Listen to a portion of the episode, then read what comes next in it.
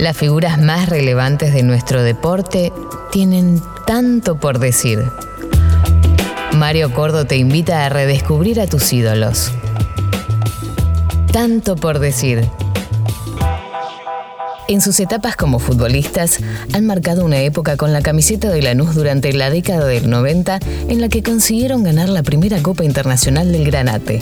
Uno tuvo que atravesar y superar el cáncer cuando estaba en lo más alto de su carrera. El otro paseó sus goles por Italia, España y México. Hoy, conformando una dupla técnica, desean estar trabajando a la brevedad. Los invitados de hoy, de tanto por decir, son Hugo Morales y Ariel López. Todo parte de, la amistad y del, conocimiento que tenemos mutuamente, ¿no? Nosotros, eh, yo, desde que dejamos el fútbol, cada uno hizo una vida diferente, entonces, eh, pero siempre estuvo, cuando nos encontrábamos en algún momento, siempre dijimos, vamos a hacer una dupla, vamos a laburar juntos, eh, nosotros nos conocemos bien, tenemos mucho padre del fútbol, y bueno, la verdad que la pandemia me hizo eh, pensar un poco más, hablando con Hugo, le che, voy para allá, vamos a armar, sí, vamos, que esto. Las ganas están, pero a, full, ¿viste? Entonces, yo estuve trabajando, ¿viste? Agarramos experiencia tanto, empezamos a agarrar experiencia después del fútbol, cada uno por su lado. Entonces, a, mí me tocó, a mí me tocó trabajar tres años y medio en un equipo de primera, entonces, bueno, que vendría a ser como Nacional B, ¿no? Pero bueno, estuve de ayudante de campo tres años, dirigí eh, seis meses. Hugo también tuvo su experiencia como entrenador. Y, el tema de la formación. Entonces, eh, nunca es tarde, porque a veces dice, ¿por qué no, no se lo decidieron antes? Todo el mundo dice, pero recién ahora, y bueno, pero cada uno, como te digo, cuando yo dejé el fútbol no quería saber nada, después me empezó a agarrar el gustito, después me llevaron a México, empecé a trabajar en las nulas infantiles, después en inferiores, me vinieron a buscar de México el mismo empresario que me llevó como jugador, entonces eh, empezás a cada, a cada, día que pasa a, cosechar un montón de cosas que hoy llegó a este fin, a, juntarnos otra vez y nunca, para mí nunca es tarde. Así que tenemos una, unas ganas bárbaras de trabajar, el cuerpo técnico que armamos está muy bueno, entonces yo pienso que le vamos a dar mucho al fútbol, más que nada por el conocimiento que tuvimos tanto bueno como malo eh, los dos, Primero les quiero aclarar algo a los dos. Esto no es una nota, ni mucho menos, ni una entrevista, no es pregunta y respuesta. ¿eh? Nos interrumpimos, charlamos, nos metemos. Hugo, lo escuchaste, Ariel, se me ocurre que hay muchas ideas que, coinciden, pero también yo siempre pienso lo mismo con una dupla. Eh, y no con ustedes solamente, con, todas las pienso. Si nosotros tres nos sentamos a ver un partido juntos, a vos te gusta una cosa, a mí me gusta otra, al Chupa le gusta otra, y nos ponemos a discutir, y, y este mejor que el otro, y yo haría esto y cambiaría esto. ¿Cómo se hace para un cuerpo, para una dupla que tiene que tomar decisiones sobre 11 tipos que salen a la cancha con una estrategia para hacer los cambios? No, sé si es tan fácil ponerse de acuerdo. Ya, eh, bueno, retomando toque lo que dijo, lo que dijo Ariel, eh, está bueno.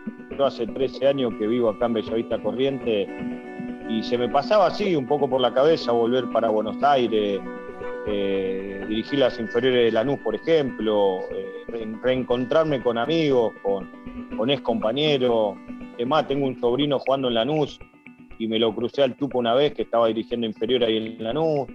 Y, bueno, uno pierde un poco lo que es el ambiente estando acá en una provincia a 900 kilómetros. Pero, pero bueno, eh, Ariel fue un gran compañero, un amigo, compañero de concentración, compañero y, amigo dentro de la cancha cuando logramos el primer título para la institución también tenemos mucha confianza entre los dos, nos conocemos de memoria. O sea, creo que de volverse de México y me decía, pero vos estás seguro que te vas a volver de corriente y vos estás bien ahí, estás tranquilo, otra vez querés volver a la locura de Buenos Aires o a cualquier otro lado a trabajar o algo, sí, le digo, está bueno porque te conozco, porque nos conocemos, porque nos consideramos amigos, porque hemos pasado etapas muy buenas dentro del fútbol, después cada uno hizo su vida, eh, su carrera por otro lado, pero, pero está bueno encontrarse con un amigo, uno que piensa más o menos igual que el otro. Yo creo que, vamos a andar bien, lo vamos a intentar. Lógicamente que ahora vamos a estar del otro lado de la cancha, pero, pero bueno, sería bueno probar una nueva experiencia, más con un amigo que, que uno se siente cómodo. ¿no?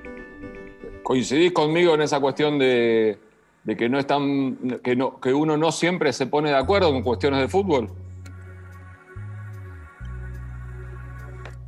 Sí, pero bueno, eh, es cuestión de es cuestión de, hablarlo todos los días, por eso vamos a hacer un grupo de trabajo, vamos a tener un profe que también tiene experiencia, y, bueno, nosotros fuimos jugadores de fútbol y dentro de la cancha nos poníamos de acuerdo rápido y afuera de la cancha también. Y si, y si alguna vez hubo algún cruce, también te pones de acuerdo.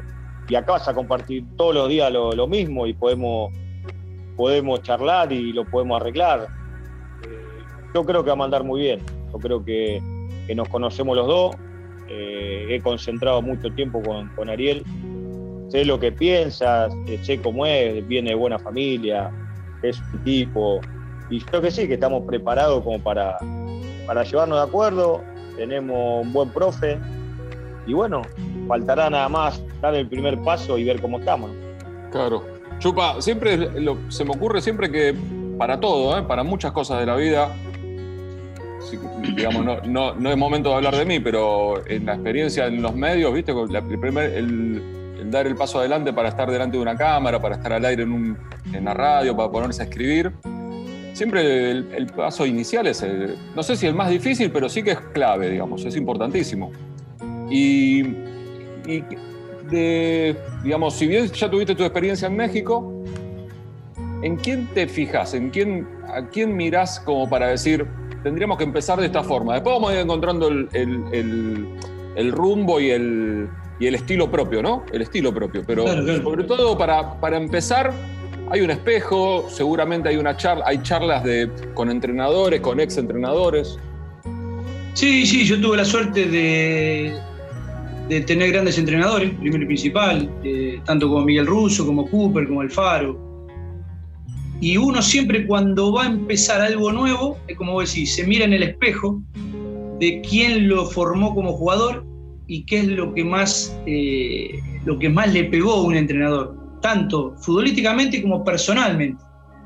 Y yo tuve la suerte de también hablar mucho, estuve en México hablando con el Tata, que es el técnico de la selección. Entonces yo, cuando decidí ser entrenador, dije, no, no es solamente a ver qué es lo que voy a hacer en la semana, sino ser un entrenador es mucho más, mucho más. La parte psicológica, el trato con el jugador. Por eso siempre yo, a mí siempre me preguntan, ¿tenés una ventaja? de haber jugado el fútbol, yo claro que tengo una ventaja, porque yo sé cómo se maneja un vestuario, cómo, cómo piensa un jugador. Yo miro a un jugador en un entrenamiento que está mal y, tengo que ayudarlo. Yo soy un docente, le tengo que enseñar qué, qué está bien y qué está mal, en todo sentido. Entonces, a mí me gusta personalmente, a vos también, porque los dos nos criamos, tenemos la misma edad, nos criamos de la misma manera. Entonces, a nosotros tenemos siempre el reflejo de Cooper. Cooper decía pocas palabras, pero certeras, ¿viste? Entonces, yo sé que hoy en la vida cambió mucho la tecnología, entonces hoy se usa mucho la tecnología que antiguamente no se usaba. Entonces vos tenés que tener un mix de cosas. Yo no pierdo la escuela que tuve y tampoco voy a dejar de lado la tecnología, porque sé que son todas armas que suman, que no son las más importantes, pero que suman. Que eso yo hablando con entrenadores como el Tata, me dice, todo sirve. Pero acá lo más importante es ser el entrenador, cómo conduce un, un grupo la conducción de un grupo es lo más importante que hay. Que yo digo que está bien, porque ¿qué pasa? Después vos llevas a un equipo, viste que los entrenadores llegan a un equipo que quizás no son los que ellos quieren, porque te toca esa, esa posibilidad. Entonces, la, mayoría de la mayoría de las veces tenés que aceptar lo que te toca. Claro, entonces vos decís, ¿Cómo te gusta jugar? Y todo el mundo dice, ¿cómo juega Chupalo? ¿Y cómo juega? ¿Y qué sé yo cómo juego? ¿Por qué? Porque depende de las características de jugadores que yo tenga en cada plantel y qué, y qué proyecto tenga cada equipo. Entonces, yo, como, como técnico, me tengo que basar al club donde yo voy. Y de ahí sacar el jugo que más pueda con las herramientas que yo tenga. Entonces, claro, vos me preguntás si a mí me gusta jugar ofensivo, porque yo fui delantero, ¿viste? Si estamos acostumbrados a hacer goles, a la gloria. Pero si vos llegas a un equipo que está peleando el descenso, tenés que adaptarte a donde estás. Entonces esas son, y en base a todo el conocimiento, tanto dentro como fuera de la cancha, lo tenés que aplicar en ese momento. Obviamente no vamos a equivocar como todo, porque todo el mundo cuando empieza se equivoca. Todo el mundo fue un primer día entrenador. A mí me pasó por, por eso te preguntaba. Por eso te preguntaba. Claro, yo estaba en México, estaba de ayudante de campo. Y, el trato con los jugadores de ayudante de campo no es lo mismo que un entrenador. Entonces yo tenía a John Retrepo, tenía al Chango Moreno.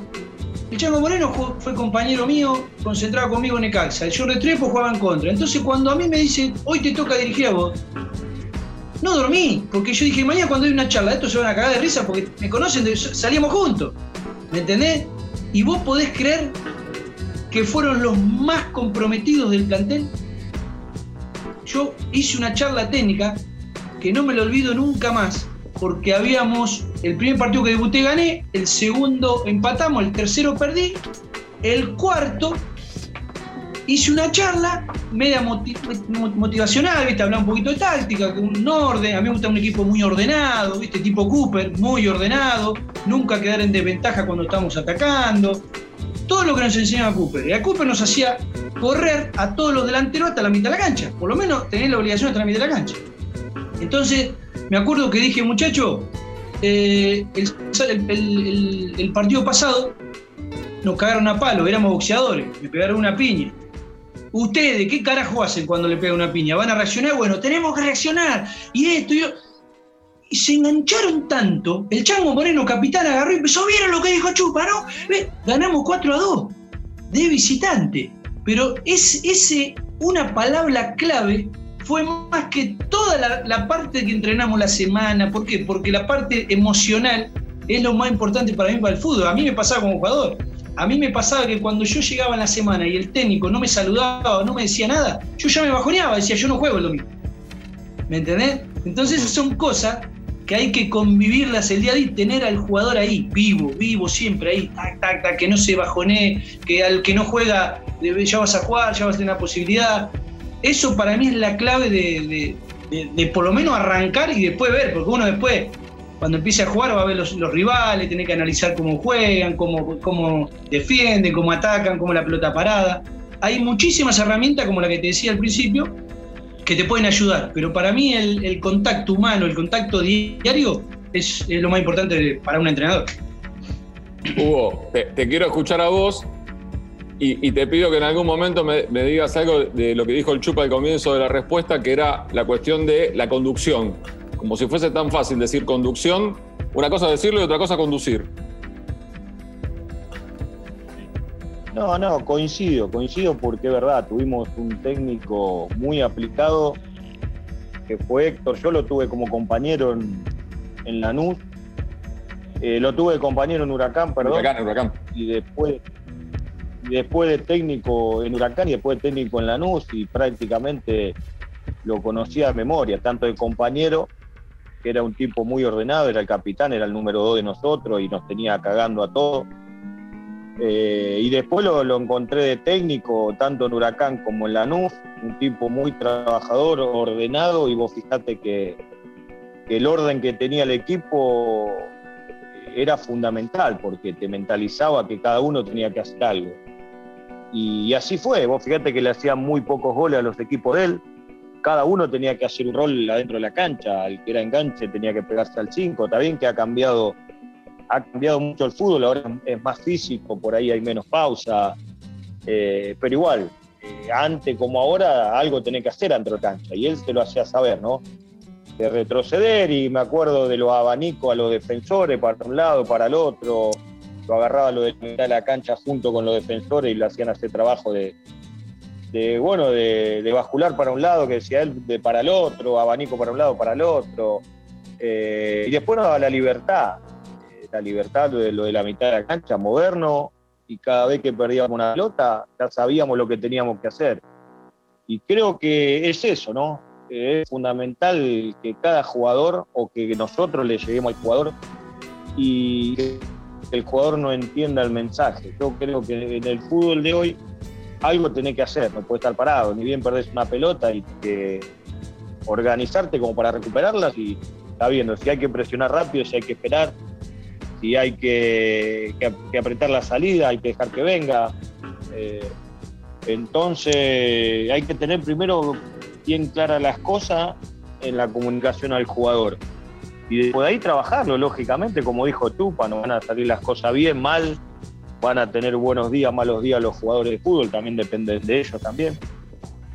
pero yo creo, creo que la mezcla de, Cooper, el orden, eh, la actitud que tiene el Cholo Simeone con, con sus jugadores en cada equipo y con, y con la confianza que, por ejemplo, le, da Gallardo a sus jugadores de, jugar, de, motivarlo a que también hay que jugar al fútbol, no, no es todo correr, meter y defender. O vos podés defender de, diferente manera, ¿no? Jugando al fútbol, perder la pelota, otra vez tenés que estar arriba. Y yo creo que una mezcla de lo que le preguntaste a Chupa, un espejo o algo, y ahí tenés tres espejos para mirar. El orden que tuvo Cooper, la actitud que tiene Simeone a la hora de despertar a los jugadores cuando pierden una pelota y a la hora de jugar lo tenía Gallardo, porque Gallardo es difícil ver un equipo que tire paredes, que, se muevan, que, reboten la pelota de espalda, que vuelvan a tirar una pared en la media luna de, del área contraria, que te presionen de a tres. Yo creo que esas tres mezclas de los técnicos estaría bueno. Ojalá que nos pongamos de acuerdo con Ariel y que, se pueda hacer eso, ¿no? Pero, pero bueno, básicamente creo que el orden de Cooper y lo que te nombré de Simeone, la actitud, el, que los jugadores estén encima, que sean cargosos, que sean pesados a la hora de presionar, que le cueste. Vos fíjate que el Atlético de Madrid a todo equipo es incómodo, es un equipo incómodo porque tiene un técnico enérgico, un técnico que, me lo, tuve de compañero en la selección también. Claro. Técnico constantemente. Hablar, era una radio dentro de la cancha, te ordenaba, eh, te hacía seña con la mano que lo tenía que hacer. Era una radio que me imagino que esto debe ser lo mismo el día a día con, con su equipo en el Atlético Madrid y, la actitud que tenía él como jugador lo trasladó a, los jugadores dirigiendo. Entonces, creo que esa mezcla sería lo ideal. Después, bueno, puede salir, ¿no? Y como dijo Chupa, después hay que ver con qué te encontrás en cada plantel, en cada equipo, qué herramientas tenés para, o para encarar. Pero la actitud de cada jugador lo tenés que tratar de vos también de motivarlo, de, estarle encima, de, marcarle cada vez alguna jugada para que no se olviden. Eh, y bueno, más o menos, más o menos creo que coincidimos con, con Ariel y saber conducir el grupo, eh, llevarte bien con, o lo más grande o, dejarle bien claro cómo va a ser la regla. Como nos decían a nosotros, 11 juegan, 7 van al banco, después lo, que están en la platea y, algunos van a estar contentos, algunos van a estar tristes, algunos no van a putear, lo que juegan no. Son las reglas del juego, ¿no? Son, son cosas que, pasó cuando tú, cuando estuvimos nosotros y que pasan ahora. Te van a putear los jugadores, sí, porque todos quieren jugar y para ellos, para ellos sí van a ser titular y para vos por ahí no, pero bueno, son son reglas que hay que saber manejarla también, ¿no? Está clarísimo. Hugo, y, de lo que decía el Chupa antes, que, que de esto suscribo, ¿no? Que indudablemente el fútbol ha cambiado, la sociedad ha cambiado, los chicos han cambiado, los, futbolistas, los más jóvenes, te das cuenta que son muy diferentes a cuando ustedes eran los más chicos del plantel. Eh, de, lo nuevo, ¿qué es lo que más te atrae? ¿Qué es lo que, lo que eh, das estás más cómodo incorporando, digamos. Viste que se habla de coaching, se habla de psicología, se habla de, obviamente, de nutrición, de, sistema de entrenamiento, que si bien ustedes eh, ya entrenaban mucho, pero hay, veces que no pasa por la cantidad de entrenamiento, pasa por la calidad del entrenamiento, ¿no? De las cuestiones, no sé, de las cuestiones que se, que se utilizan para, eh, para la cuestión estratégica, de plataformas, de, bueno, de, drones, de un montón de cosas, de un montón de elementos que ustedes lo tienen en cuenta. ¿Qué, es lo que, te, lo que te atrae más en cuanto a la nueva generación?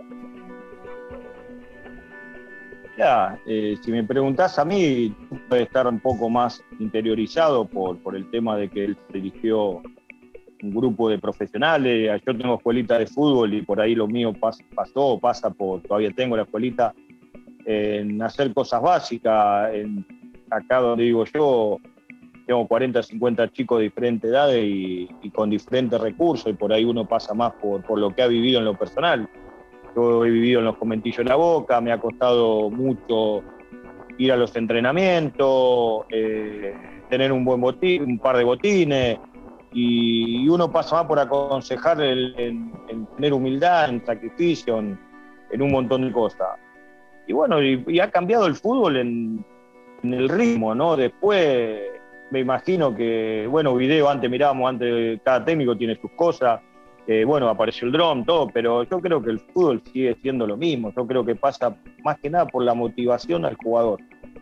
Si vos tenés un jugador y, y después son 11 contra 11 y, después va a depender de cada uno si uno se lo puede sacar a número 3 de encima y abordar y tirarlo buen centro. Pero después depende de un montón de cosas, depende de que si tenés un buen extremo y te tira un buen centro en la cabeza y, movimiento y después, después te puedes decir Ariel, como te dije, está más metido con la tecnología. Eh, yo sigo sosteniendo que es 11 con 11 y lo mío es motivar al jugador, es motivarlo constantemente, decirle que, porque alguna vez es tanta presión el fútbol y, la presión en la vida pasa por otro lado, por, carne propia y por lo que he vivido. Yo creo que al jugador lo tenés que liberar con diferentes cosas que tienen que hacer adentro de la cancha, pero liberarlo.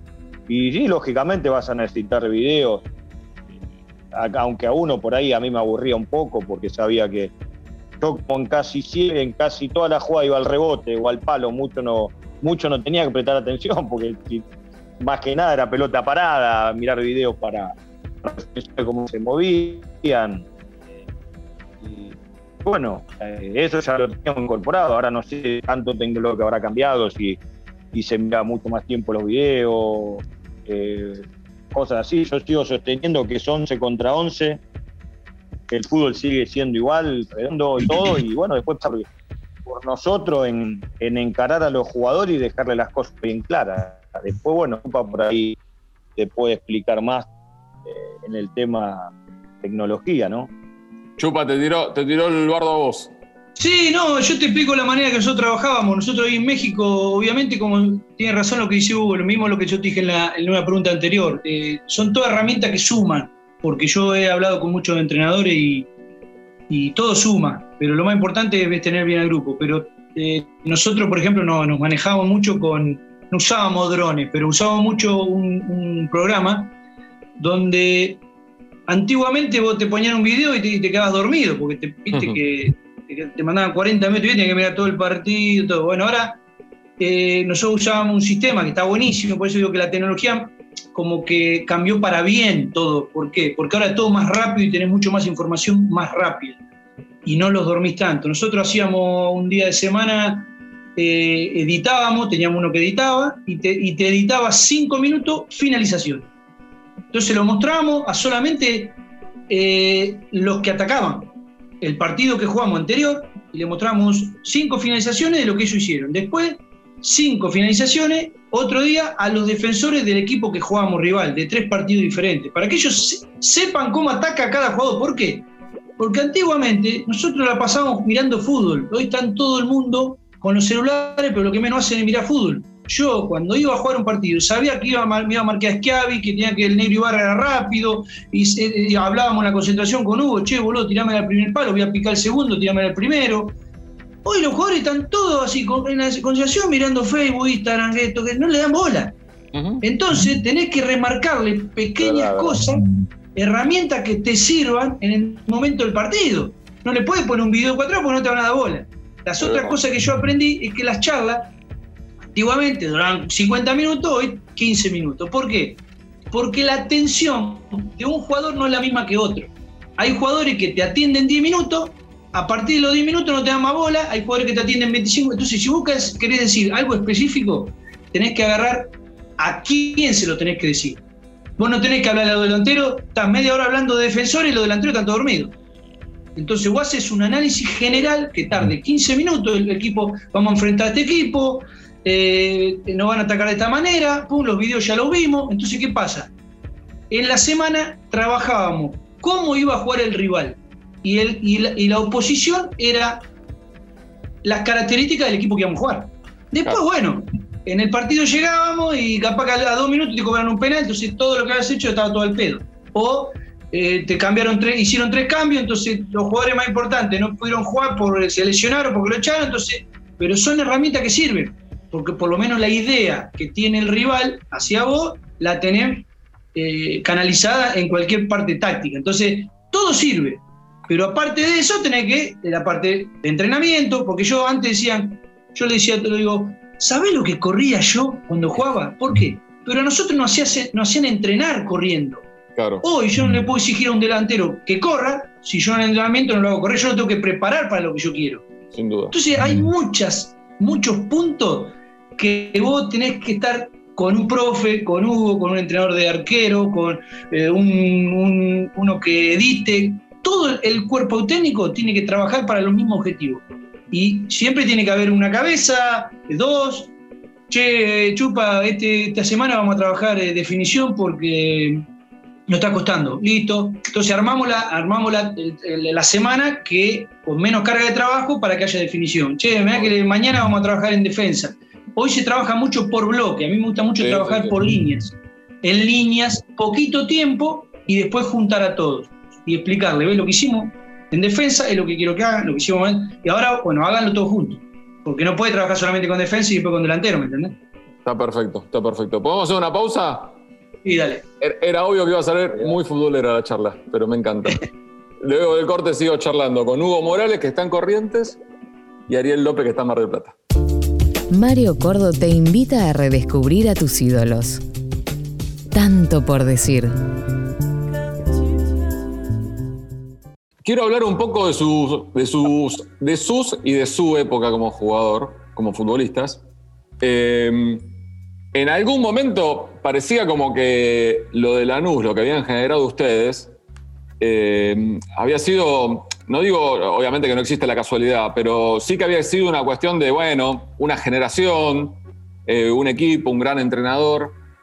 Sin embargo, Lanús, como es el fútbol argentino, ¿no? Con un poco de desequilibrio, digamos, que no, siempre podés mantenerte, porque obviamente que los planteles se desarman, los equipos se desarman, se van jugadores, surgen nuevos juveniles, pero indudablemente que con el paso de los años, la, cuestión institucional, la NUS ha, dado un paso enorme, incluso mucho más de la época que estaban ustedes, que ya era un, un equipo y con, grandes planteles, con grandes entrenadores y un equipo siempre difícil. ¿Cómo, cómo lo ven ahora a la distancia, Hugo? Eh, lo que ustedes lograron en aquel momento y cómo se ha mantenido el club hasta ahora. Mirá, eh, yo me di cuenta cuando pasé de, de Huracán a Lanús de que iba a caer en un club donde era muy serio, donde, donde que demostraron los dirigentes que, que lo único que faltaba era armar un grupo y obtener un título. Y de ahí en adelante iba a crecer por, por cómo son los dirigentes, por cómo manejan todo, que prácticamente son los mismos y saben manejar el club. Y, bueno, y la verdad no me equivoqué. El pensamiento que tuve cuando, cuando fui a Lanús se fue cumpliendo. Eh, y bueno, después encontrarte con, con jugadores y un técnico capacitado como Cooper, que lo demostró en Huracán que llegamos a una final y, sabía que, iba a armar otro buen equipo en Lanús y que ya las inferiores de Lanús ahí era muy buena y ahora creo que la mejor país, lo demuestra por, porque vos fijate que ahora prácticamente sacando al Laute, al Pepe y dos tres más, después son todo pibe y te demuestra de que el club viene haciendo las cosas, las cosas bien. Y nada, yo creo que en la época nuestra faltaba nada más armar un buen equipo eh, y salir campeón de algo. Después de ahí iba, iba a venir lo que, lo que se vino, que, que fue creciendo a nivel institución, instalaciones y todo eso iba a venir porque, porque como te digo, los, dirigentes eran muy serios, muy confiables. Con el fútbol te encontrás con un montón de cosas la confianza es fundamental. Puedes pasar con dirigentes que, que, por ahí te vienen mintiendo, que bueno, estás bien, estás cómodo, pero si ya de movida te, dan la, te da la sensación de que eso va a ser bueno para uno, que se va a sentir cómodo, lo demás iba a venir solo. Y así fue. Yo creo que encontrarte con un buen plantel, encontrarte con un buen técnico y dirigente, la suma de las tres cosas, a que el club seguro iba a ir creciendo. Y fíjate ahora que que tiene para mí las mejores inferiores y, bueno, tiene un gran técnico también. Y, todo lo que gana saben cómo es el tema, de que, vos podés tener gente de referencia, pero también el pibe que al lado lo podés utilizar en cualquier momento y te, puede, y te pueden ser útiles. Y así es, ¿no? Que el club fue creciendo y, y está a la vista todo lo que pasó, ¿no? Sí, Chupa, y vos podés hablar con un poquito más de conocimiento de causa porque encima estuviste trabajando en las inferiores. Sí, bueno, yo tuve, nací en Lanús, la verdad yo nací en Lanús, eh, de los siete años que juego y, y es el día y la noche de cuando yo empecé a cuando yo voy hoy por el club. La verdad que... Cuando llegaste al club, allá a los siete años, ¿estaban en la B? Estaban en la B, sí, claro. Sí. sí, sí. a mí me toca estar en el plantel cuando yo tenía 16, 17 años, me toca estar en el plantel que estaba el Negro Enrique, Loco Enrique, toda esa banda. Ahí había ascendido y después le tocó descender otra vez con Miguel, ¿no? Yo, claro, yo estaba, yo estuve en el segundo ascenso. Está bien. Ya en el plantel, ahí, ya en el plantel, ya, eh, ya con un lugar en el plantel. Ya con un lugar en el plantel, eh, jugaba en tercera, pero yo era parte, Miguel me subió a, primera y, bueno, antes usaba así, antes te usaban, eh, te, subían a tercera para que vos te fogues, para que vea la cancha, para que vea la gente. Eh, y después ya te iban poniendo a poquito, hasta que debuté. Pero eh, sí, yo me acuerdo antiguamente, a mí me tocó ser jugador de infantil y después dirigí las infantiles. Entonces es abismal la diferencia, más que nada por la por, por, cómo creció, por la cultura, por todo.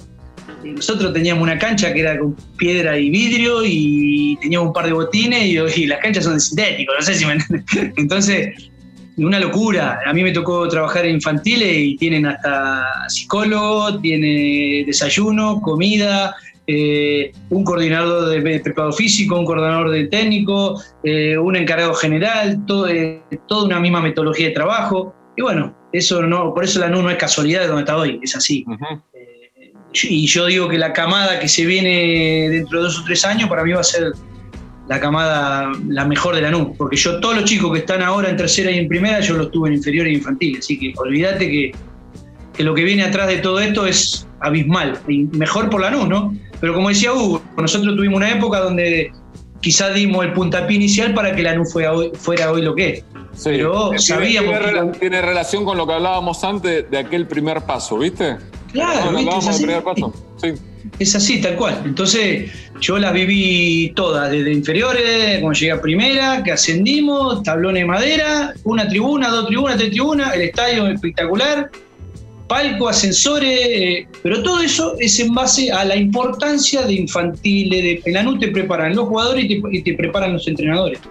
Los preparadores físicos, te preparan todo, es una escuela, es una escuela, es la verdad es, es algo abismal que yo siempre en toda parte del mundo donde viajo eh, cuento que lo que lo que es el Club Lanús eh, no hay no es normal eh, verlo a diario no es no es normal. Entonces yo el otro día que estuve veo cómo sigue Lanús y yo digo claro ahora ya Lanús antes decía no tiene techo sí Lanús hoy ya llegó a un nivel que ya es respetado por, por, todo el mundo, no solamente por la Argentina, porque hoy te pelea Copa Sudamericana, Libertadores, ¿entendés lo que te digo? Ya cualquiera que venía a Lanús, cualquiera.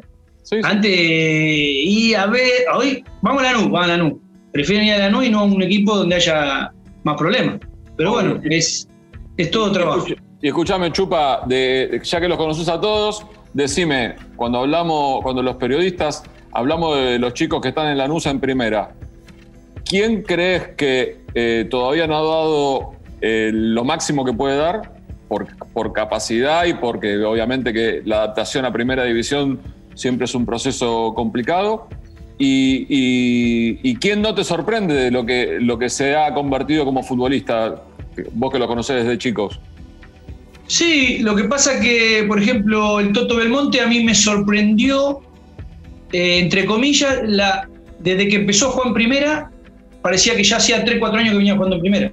Claro. Viste que, pasa eso, pero eso también tiene que ver el carácter de cada uno, porque después como, como futbolistas están todos formados a la excelencia.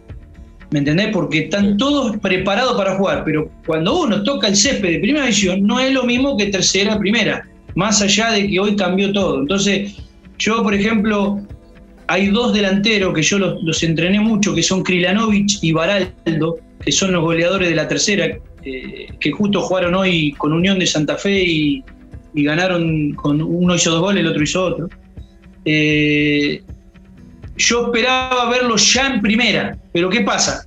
Tenemos el gran Pepe, no se olviden, al interminable Pepe. Entonces, ellos están ahí como que están pidiendo pisada, pero bueno, el día que se retire el Pepe, eh, yo pienso que van a ser el futuro, los futuros delanteros del Club ¿no? Igual este López que ya está en el banco, que está entrando, que es que tiene una altura importante. después, después el que a mí me esperaba que dé un poco más, que es Lucas Vera. Lucas Vera que empezó a jugar y ahora como que medio que está en la, en la zona de confort. Eh, y ese pibe en las, en las, inferiores todos los días daba más, más, más, más, más. Pero por eso te digo que el fútbol hay que, la parte psicológica es muy importante, también la vida de cada uno, ¿viste? Cuando algunos llegan a primera y dicen, ah, ya llegué. Y algunos llegan a primera y dicen, no, esto recién empieza. Entonces, por ejemplo, el Toto del Monte, yo veo que va y va y va y va y pelea. El otro día fui a Belanús, va y va y va y pelea y gole y, se pelea con, lo, con Teve. Y se Esos son los jugadores que tienen más maduro quizás psicológicamente, ¿no? Pero bueno, Sí, perdona, chupa. No, nada, nada. Quédalo. Es lo que sigue, es lo que hay, es lo que, lo que sigue. Sí, escuchándote, eh, pienso, pensaba en vos, Hugo, mientras lo escuchaba el chupa. A vos te tocó jugar, eh, eh, debutar en primera a los 16 años. 16 años tenías. Sí, Hugo debutó mucho más. Sí, uno a los 16 años no entiende nada de la vida, cree saber, no entiende nada, nada, nada. Somos nenitos todavía. Pero escuchame una cosa, nosotros, nosotros estábamos por sacar del medio y estábamos pensando en Dios de la noche. Claro este ya hijo de puta. Era, mi novia. Sin duda. ¿Me entendés? Mi novia, señora ahí, ¿eh? ¿Me entendés? Yo también. No la saque, pues si no. todos hicimos bacanas, Hugo. Quédate tranquilo que todos hicimos bacanas. Claro, boludo. Nosotros estábamos en la mitad de la cancha y estábamos los dos así por sacar y hacíamos joda, hacíamos broma. Che, boludo, el asado del jueves no te olvidé, boludo. ¿Entendés? Todas cosas como que ya sabíamos que íbamos a entrar a la cancha y estábamos la cabeza en otro planeta. Sabíamos que no íbamos a divertir, no pensamos en la guita, no pensamos decime la verdad, Decime la verdad, ¿hoy te lo bancarías de un futbolista tuyo? ¿De qué? Que estén hablando de esas cosas en el medio de la cancha. Es que nunca te enterás. Si después la rompen como la rompíamos nosotros, sí. Muy bien. Muy bien, me gustó. Bien. Me, gustó. Escuchame, Hugo, de lo que decía, de lo que decía Chupa antes de, los chicos, de la maduración, del carácter para jugar en primera.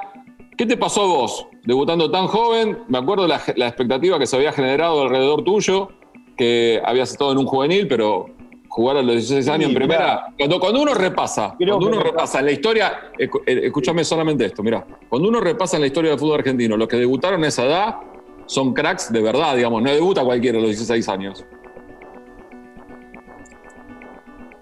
Sí, mirá, lo mío fue todo tan rápido que, que ahora me pongo a pensar que, que loco, ¿no? A los 16 años eh, integrar el plantel con, con, tipos grandes porque, o sea, venía, venía mal por el fallecimiento de mi viejo, que no me pudo ver debutar, fue el que hizo todo el esfuerzo de, de llevarme entrenar y todo, y bueno, después justo enfermó, no se recuperó y, bueno, no me vio debutar.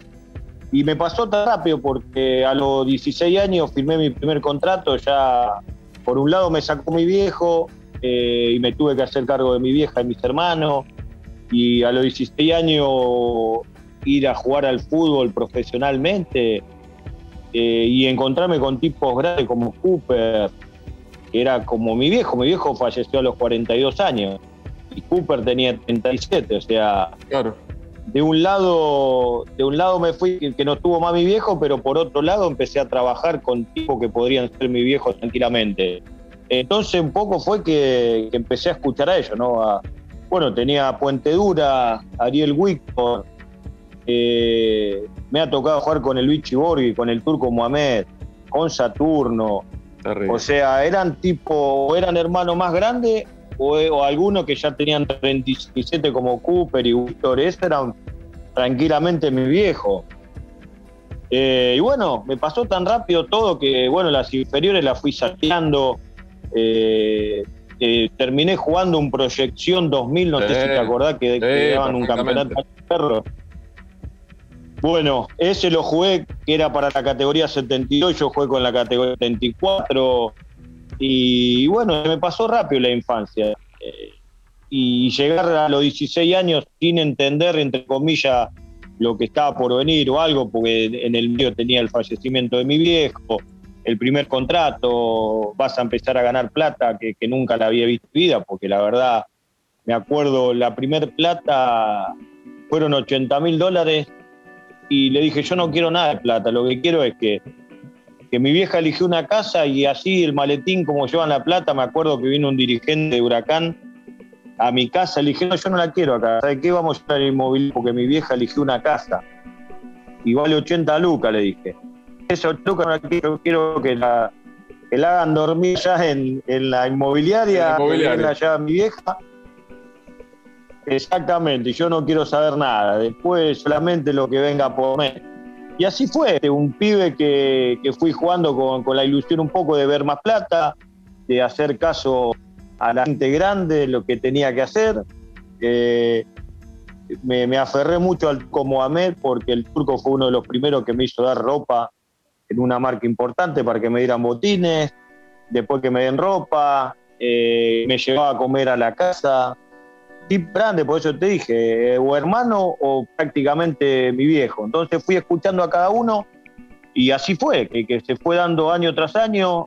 Eh, Yo lo tomaba como, como a divertirme al fútbol. Me acuerdo uno de los primeros entrenamientos, le tiré un caño al negro Herrero, yo jugaba para los suplentes y, y casi me mata y agaché la cabeza y seguí. Y le hice un gol de mitad de cancha en un entrenamiento a Puente Dura. Pendejo, te vamos a matar. Y sí, viste que ahora lo- los pibes ahora te contestan, ahora sacan Sí. pecho y, Sí. y he- ha cambiado mucho, porque vos agachabas la cabeza y lo miraba y era como que te retaba tu viejo o tu vieja y no le contestaba. Ahora ha cambiado mucho, ¿viste? Ahora agarrá dos partidos en Boca, en River, en Lanús y ya eh, vas a bailar, mujer, eh, cero kilómetros, Todo. eh, auto de alta gama ya al toque. Instagram. Ha, ha cambiado, ha cambiado Instagram. mucho la época. Pero bueno, siempre yo fui, yo fui así, ¿viste? De, de ser tranquilo, humilde. A mí no me ha cambiado nada, ni, ni tener un poco más, ni antes cuando tenía un poco menos. La verdad, siempre fui de la misma manera. Y, y debutar hizo estuvo bueno, pero me pasó rápido, porque después pasé a la U, encontré otra banda de, de pibes muy buena. La verdad, no, como decía Chupa, nos reíamos, comíamos asado. Eh, no, no te dabas cuenta, pero hacía todo con bajo responsabilidad. No es que vos ibas, te cagabas de risa y no corrías o nada. Claro, obvio. Nada, era, era una época de pibe sana, donde vos sabías lo que tenías que hacer, no es que iba de joda a jugar un partido.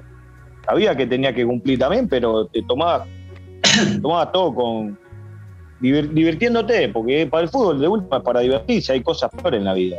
Como te dije al principio de la nota, presión, cosas peores en la vida que te pueden pasar cosas graves. Entonces uno bien en ese sentido, de perder un- mi viejo a los 16 años, después lo de la enfermedad.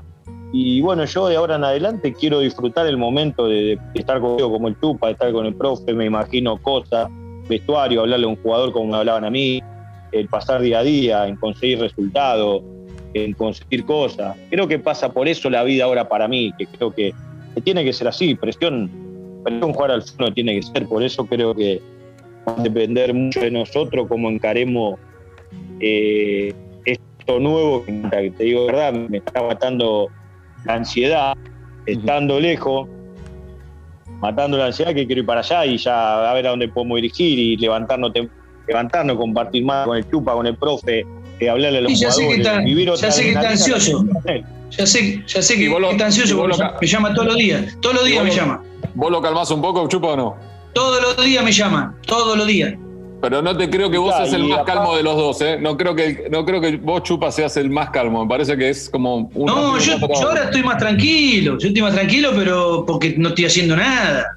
Eh, Yo ya me ya sé cómo soy y cuando arranque, que arranquemos juntos, esto va a cambiar totalmente. Yo soy medio loquito, sí, sí, no. Sí, sí, mirá. ya lo sé. Ah. Ya, lo, ya lo sé. Y escúchame, ¿qué te- eh, qué ¿cuánto identificado te sentís con lo que contaba eh, No, Hugo? lo que pasa es que Hugo, Hugo era magia pura. Yo le decía magia pura, vos sabés que Huguito tuvo. Yo, lo- yo era, yo corría y, y esperaba que este me la tire para atrás para hacer goles. Era, yo era- Sí. pero, pero este, este es de otro nivel. No, no hay más jugadores así. No, no. En esa época estaba Burrito Ortega, estaba él, había un par. Sí, Eh, está bien. además- Pero tampoco te hagas el humilde, porque un goleador siempre es un goleador, siempre. Sí, yo también en digo todas que. las épocas.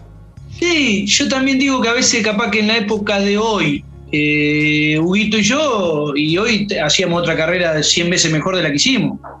¿Quién no? Eh, ¿Quién no? Pero bueno, nos tocó, es lo que nos tocó y tampoco estamos, yo estoy totalmente orgulloso de la carrera que hice, no me arrepiento de nada.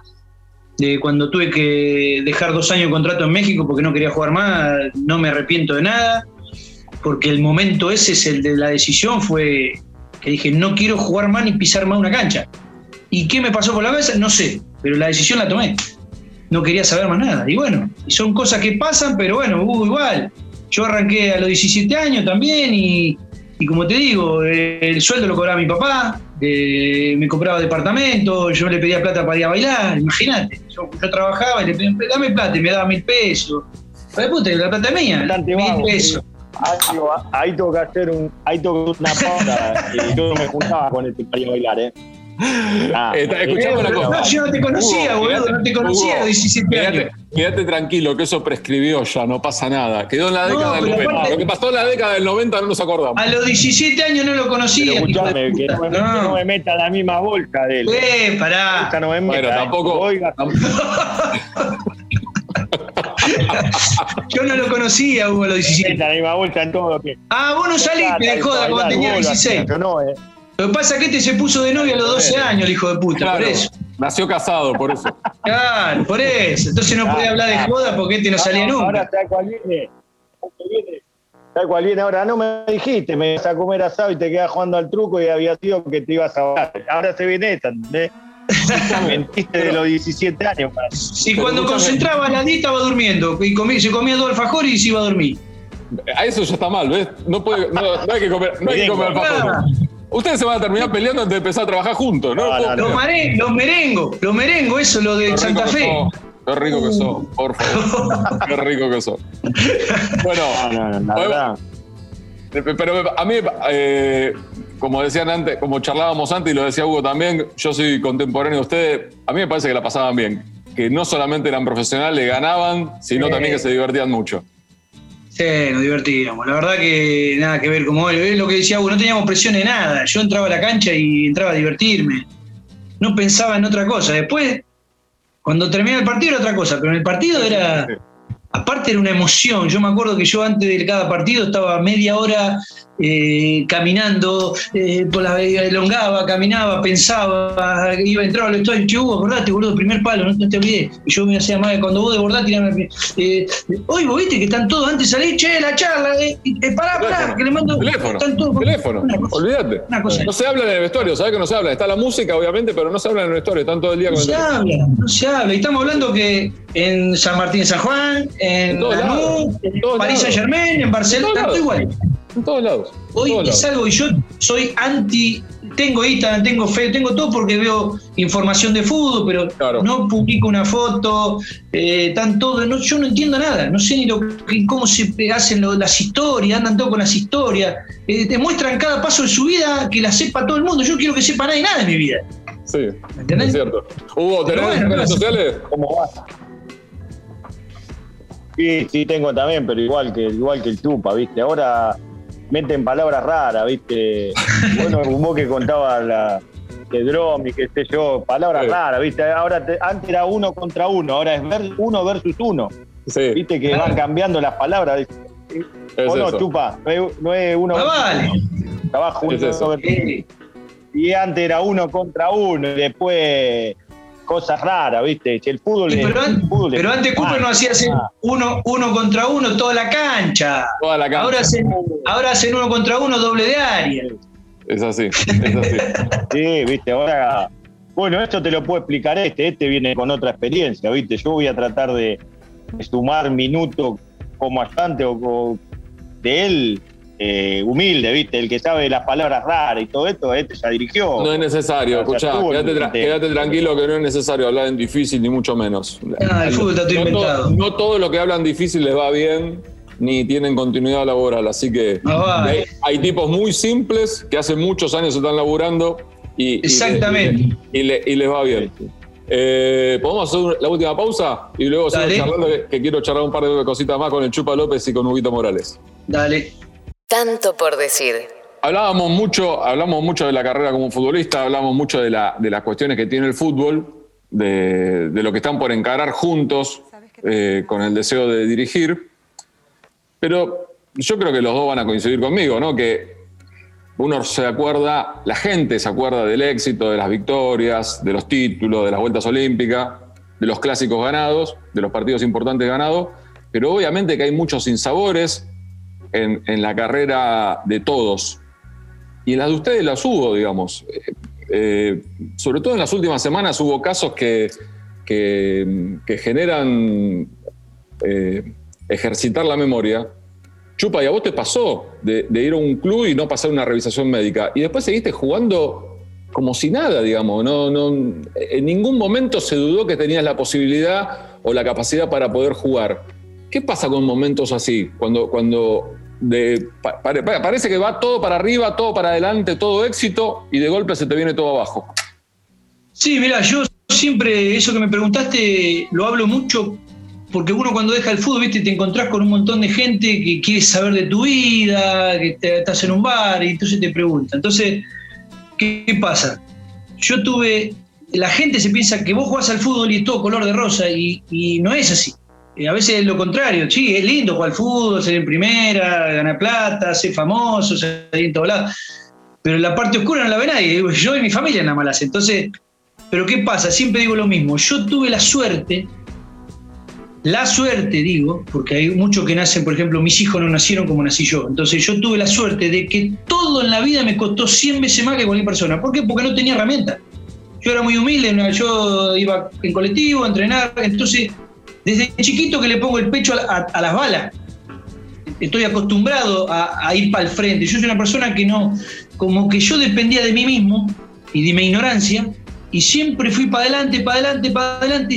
Una persona muy corajuda. Mi abuelo me decía, vos sos más corajudo que la mierda, decía. Entonces, cuando a mí me pasaban cosas en el fútbol, como que las, sentía en el momento, pero a los dos segundos hacía un clic. Dije, no, esto sigue para adelante. Yo, tenía, yo tengo esa personalidad porque así me crié. Entonces yo, yo lo adopté de la crianza que tuve.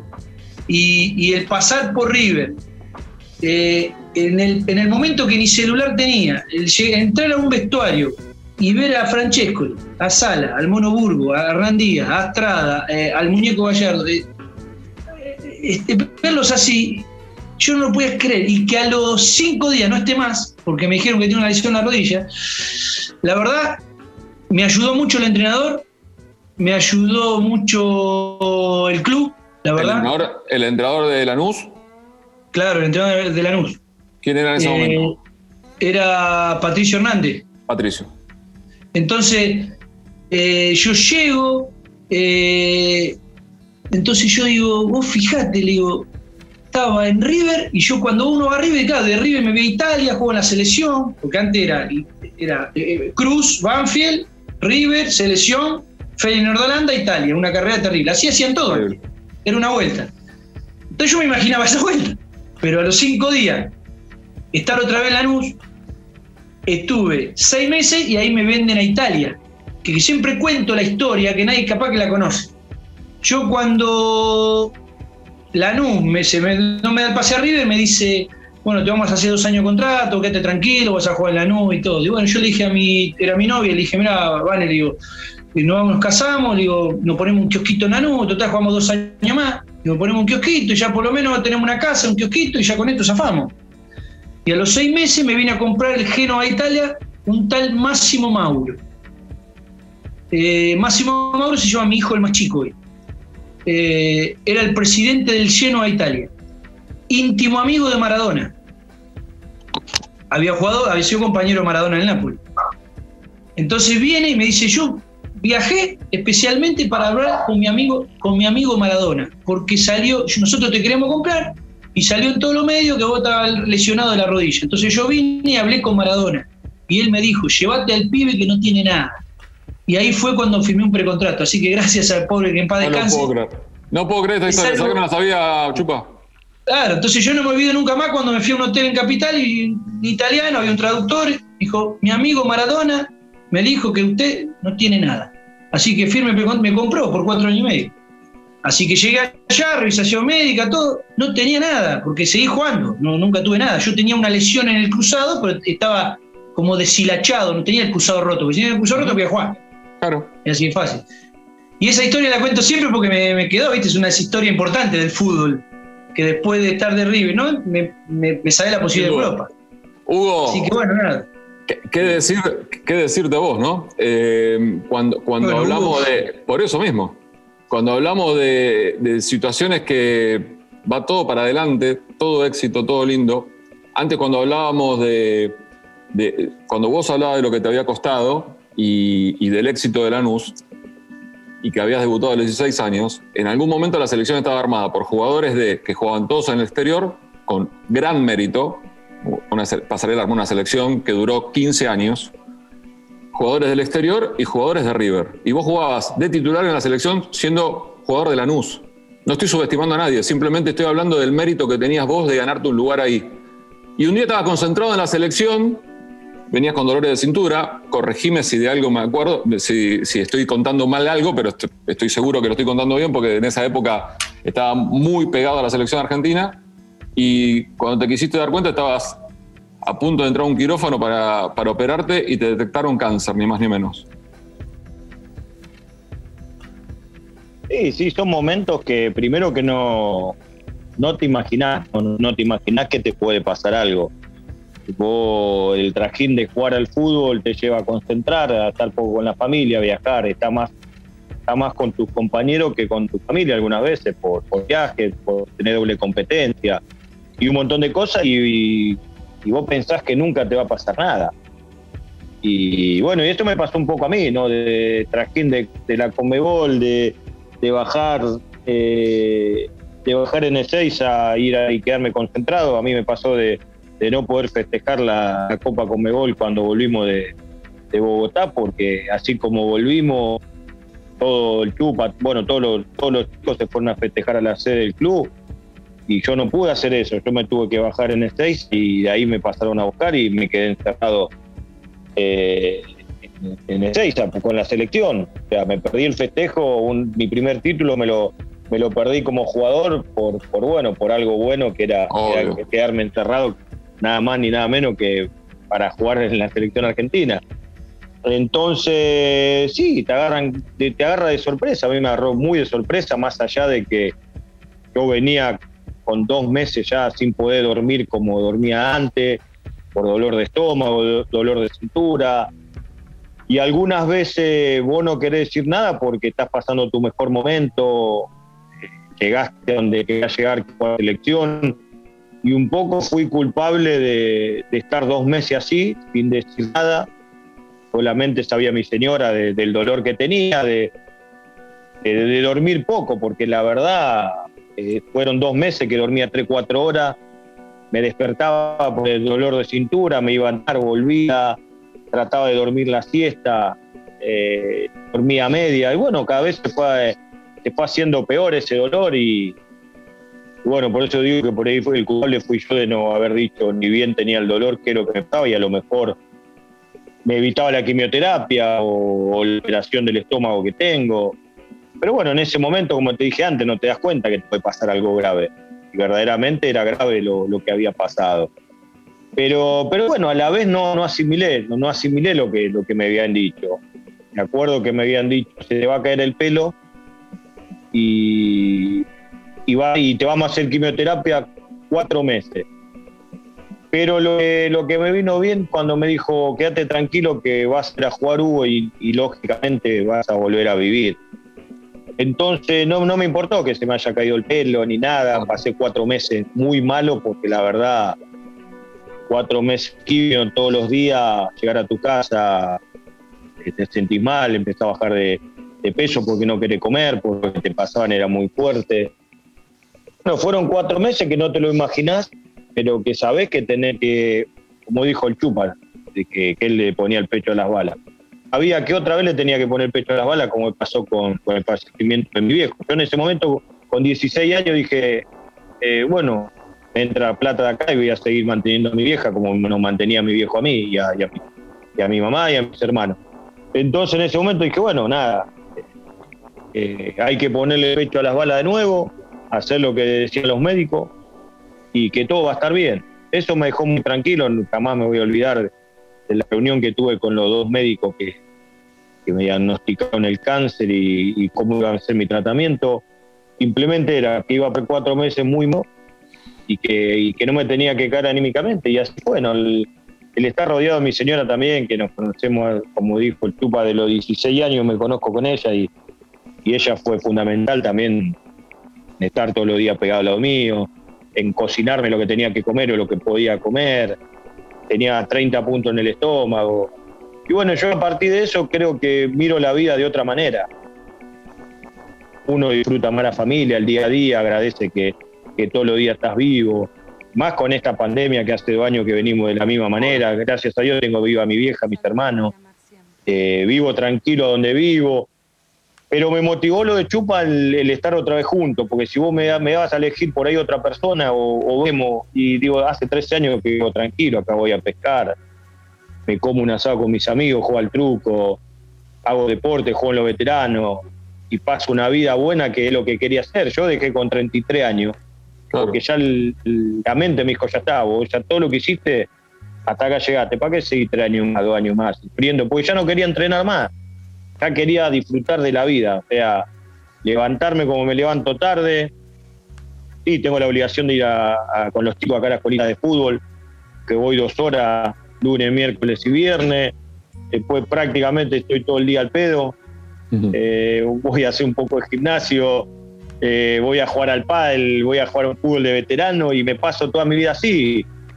Eh, o sea, disfrutando la vida. Me voy a pescar y comer un asado con los amigos y jugar un truquito y volver y estar otra vez con la familia. Y, ¿sabes qué? Eh, vos, decís que, que, Chupa tiene más experiencia que vos. Seguramente debe ser así, pero bueno, el contacto con los chicos también te, te pone en una. Eh, te obliga y, te da una gimnasia muy particular, digamos. Es como cuando trabajas en inferiores. Es exactamente lo mismo, digamos, ¿no? Te, te, te obliga a estar atento, alerta, a adaptarte a las nuevas generaciones. Y en varios momentos de la charla, que desde ya le agradezco a los dos, eh, hablaron del disfrutar y de, valorar. Y con las cosas que han pasado ustedes, no es casualidad que yo le, haya planteado este tema para el último bloque, que le han pasado en, sus carreras, carreras exitosas, pero esto que marcaba, de sinsabores, de, de golpes muy duros. ¿Cómo se le transmite a los futbolistas que el día de mañana puedan llegar a tener delante ustedes muchachos, disfruten, valoren el momento, valoren este entrenamiento, valoren el partido, valoren el contrato que tienen firmado, valoren incluso hasta las exigencias que tiene todo esto, porque el fútbol argentino sabemos claramente que hay presiones de todo tipo, pero en todos los clubes tienen presiones. ¿Cómo, cómo se le traslada eso, Hugo? No, yo creo que por la experiencia que vio cada uno, mirá, yo lo tuve al cabezón Ruggeri como compañero en la noche lo tuve como técnico independiente. Y decía grandes verdades.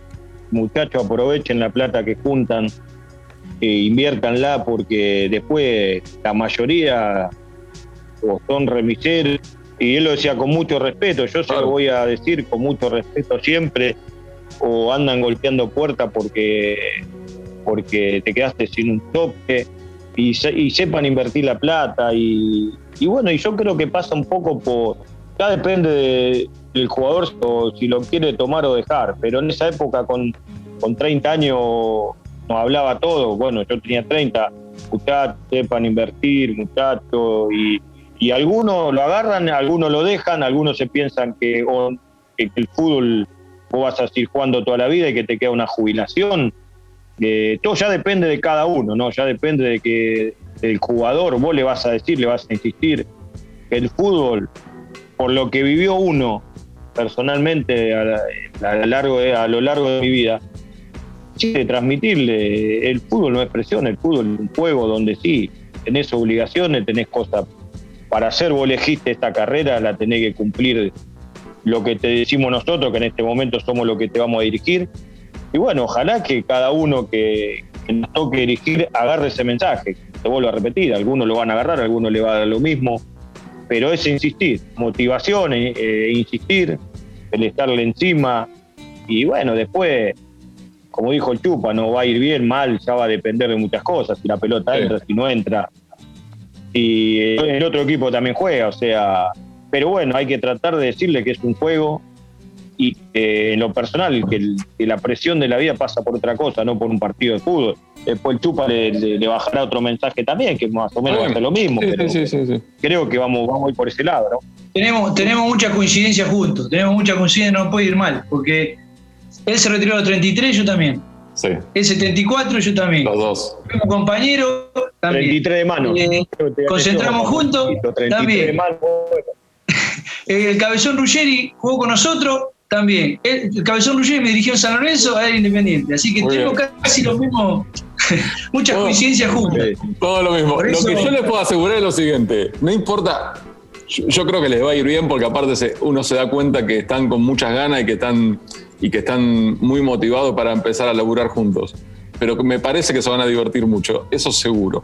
Eh, vamos a divertir al plantel. Aparte, el, eh, el, grupo, yo siempre, a nosotros no iba bien porque nosotros siempre el grupo estaba bien y eso es lo que nosotros queremos recalcar, ¿viste? Como todo. Todos sirven, todos son herramientas, todo, pero eh, nosotros tenemos unas ganas bárbaras, la verdad, unas ganas bárbaras de, transmitir toda la experiencia que tuvimos, tanto buena como mala, transmitirse al Ecuador. Y el Ecuador tiene que estar el día a día diciendo de las cosas, no se le puede decir una vez, se olvida si no le decir la segunda vez, ya las pasa de largo. Pero viste cómo es. Hay que estarle todo el día encima. Todo el día, cuando se labura, se labura. Todo el día encima. Hay que ser exigente, como era conmigo. Obviamente. Eh, para mí un placer enorme volver a verlos. La charla eh, me ha divertido mucho y, ojalá dentro de poco tiempo tenga noticias de ustedes que estén, que estén laburando en, en algún club. Bueno, bueno, gracias también. Un placer para mí, después de tantos años volver a vernos, y ojalá que nos veamos más seguido. Ojalá. Y bueno, un gusto, un gusto y ojalá que agarremos algo, porque la verdad tenemos muchas ganas de trabajar, de estar juntos y de demostrar todo lo que, las experiencias que hemos vivido. Huguito, un gran abrazo. Espero que te saquemos de corriente en poco tiempo. dale, papá, dale. Sí, ahí ya estoy preparando todo acá, ¿viste? Ya por la duda voy a pescar y ya guardo los pescados, por la duda. Muy bien, muy bien. Mételo en el freezer, mételo en el freezer. Un gran abrazo para los dos, gracias por la charla. Ah, no, gracias. Abrazo grande. Chao, chao. Nos vemos. Dale, Mario, gracias. Abrazo grande. Abrazo grande, gracias, Hugo. Abrazo, abrazo. Dale, papá, abrazo. Tanto por decir, una charla entre amigos.